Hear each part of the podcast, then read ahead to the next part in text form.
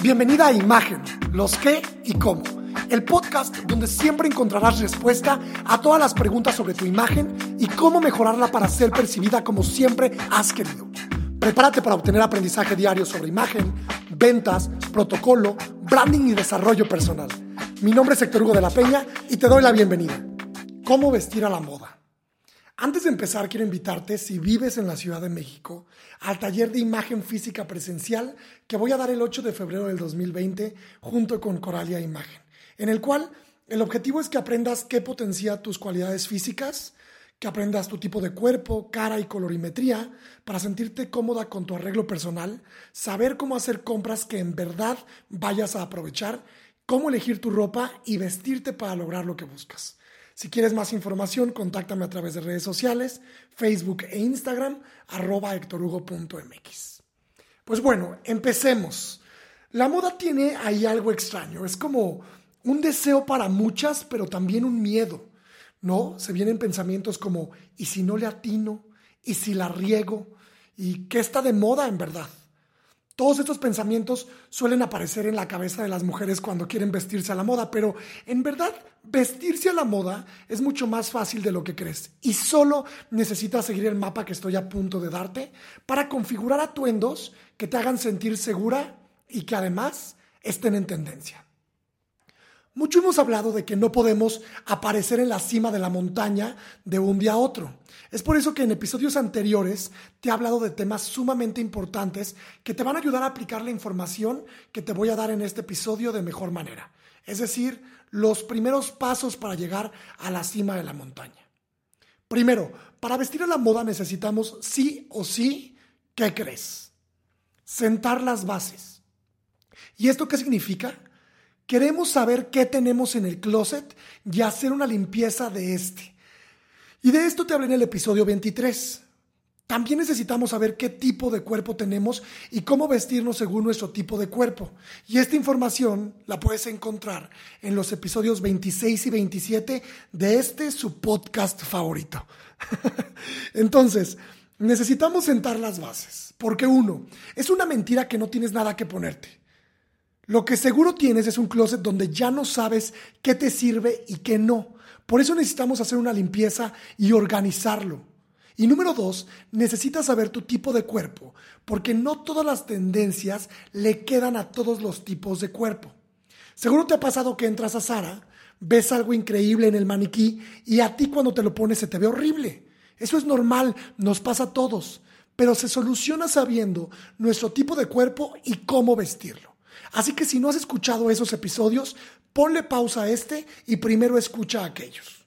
Una vez que tenemos esa información clara, que nuestro closet está organizado, necesito que reconozcamos tu estilo. No te voy a platicar ahorita de los estilos, porque quiero que lo concibas de una manera natural, sin reglas, ¿ok?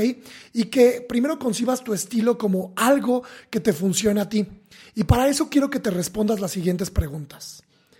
¿Qué te gusta a la hora de vestir? También quiero que te preguntes si quieres incorporar artículos de moda a tu armario o prefieres a lo mejor prendas clásicas. ¿Te gustan las tendencias sofisticadas? Que te preguntes si te gustan las prendas llamativas. Y una pregunta muy importante para mí y que nos va a dar mucha luz es ¿cuál sería un outfit a la moda para ti? Y si con este prefieres verte profesional o verte más seductora. Y es que muchas veces lo que vemos en páginas web o en revistas o hasta en Instagram que consideramos moda, nos gusta, pero definitivamente no nos lo pondríamos. Entonces quiero que dejemos algo claro. Estar a la moda no significa que tengas que adherirte a un estilo. Significa encontrar aquello con lo que te sientes cómoda y que esté en tendencia al usarlo. Por tanto, para encontrar tu estilo, te recomiendo que pases tiempo revisando páginas web o perfiles de Instagram que contengan atuendos que sí usarías. Y seguro, seguro ahorita piensas, bueno, Héctor, yo me pondría todo lo de Chanel. Pero déjame te digo que hay líneas de Chanel que te aseguro no te pondrías porque no van con tu estilo. Entonces, pregúntate si en verdad te pondrías eso que estás viendo o si solo te gusta cómo se ve. Un buen ejercicio es encontrar alguna celebridad que te encante y que te encante también lo que use. Claro que habrá veces que no te guste su atuendo, pero la mayoría de las veces sus producciones pueden llamarte la atención. Fíjate qué usa a diferencia de otras estrellas. Y fíjate qué de su atuendo es lo que más te llama la atención. Después quiero que te contemples y contemples tus contextos. ¿Cuánto tiempo pasas en cada lugar y con qué personas? Y también con qué códigos de vestimenta.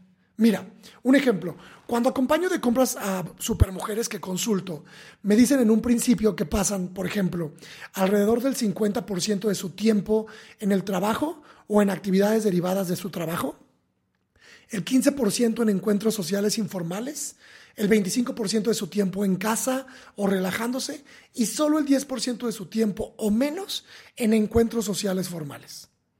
Esto es muy importante para mí porque a la hora que empezamos a hacer compras me dicen, pero Héctor, quiero más ropa de fiesta. Y yo les pregunto, ¿pero para qué? Si casi no vas a fiestas. ¿Me explico? Solo el 10% de tu tiempo lo pasas en lugares donde podrías usar esta ropa. Y la moda tiene que ver con tu contexto.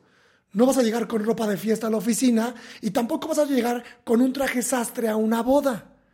Es por eso que es importante entender nuestros contextos. ¿Cuánta ropa necesitas? ¿Para qué contexto? Muchas veces lo que pasa es que tenemos un montón de ropa de moda y que nos gusta para salir y muy poca para el trabajo. Por tanto, ¿qué pasa? Sentimos que nunca nos vemos bien, porque pasamos la mayor parte del tiempo en ropa de trabajo, a la cual nunca le invertimos y nunca la renovamos. Entonces, haz números. ¿Cuánto tiempo le dedicas a qué contexto? Por tanto, entre más tiempo, claramente más prendas necesitas adquirir. Ya que tienes esto, llegó el momento de hacerlo realidad. Lo primero que te sugiero es que compres prendas básicas y mucho mejor si estas las compras en temporada de rebajas. En el episodio 19 del podcast te cuento cómo comprar en temporada de rebajas, así que si quieres más información puedes ir a escuchar ese episodio. Una sugerencia es que a la hora de comprar elementos para tu closet no te dejes llevar por todo lo que esté de moda. Las modas cambian rapidísimo y muchas veces dejamos ropa que no usamos porque ya no está en tendencia. Entonces, empieza por comprar básicos, prendas que puedas utilizar en todos tus contextos. Y ya que tienes esto listo, ahora sí, a comprar prendas de moda.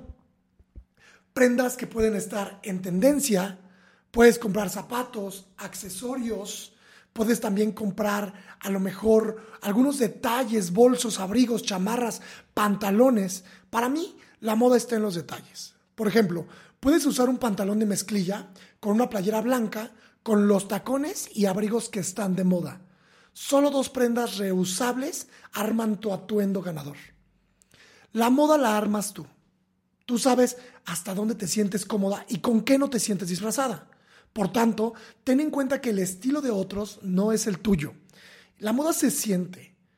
Es por eso que siempre recomiendo que confíes en tu instinto. Si sientes que es demasiado, que te ves muy exagerada o que estás muy exacerbada, entonces es demasiado. Elige tus prendas de moda. Si te gusta algo y a la otra persona no, no te preocupes. Tú decides qué te gusta pero aprende a escuchar. En la moda, muchas personas no permiten que otros les den un sincero consejo y terminan corriendo uno de los riesgos más fatales, hacer el ridículo. Entonces, escucha y obsérvate. Tú tienes la decisión final. También te recomiendo que entres a tiendas diferentes.